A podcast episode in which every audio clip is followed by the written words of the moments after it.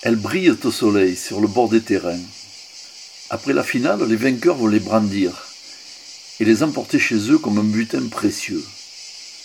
Elles trôneront quelque temps dans une vitrine ou sur une armoire et finiront un jour, quand on sera lassé d'annoter la poussière, dans un carton au grenier. Nous avons tous chez nous, petits ou grands joueurs, quelques-unes de ces coupes en fer blanc ou ces trophées de mauvais goût que nous avons ramenés un jour, avec fierté, d'un concours disputé ici ou là.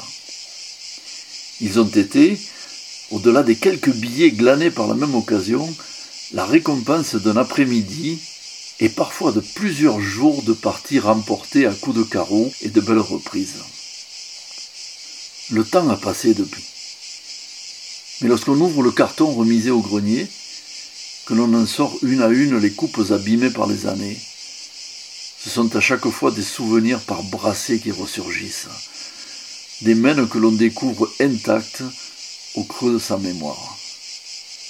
Et le vieux carton, par la magie des souvenirs, se transforme en mal au trésor.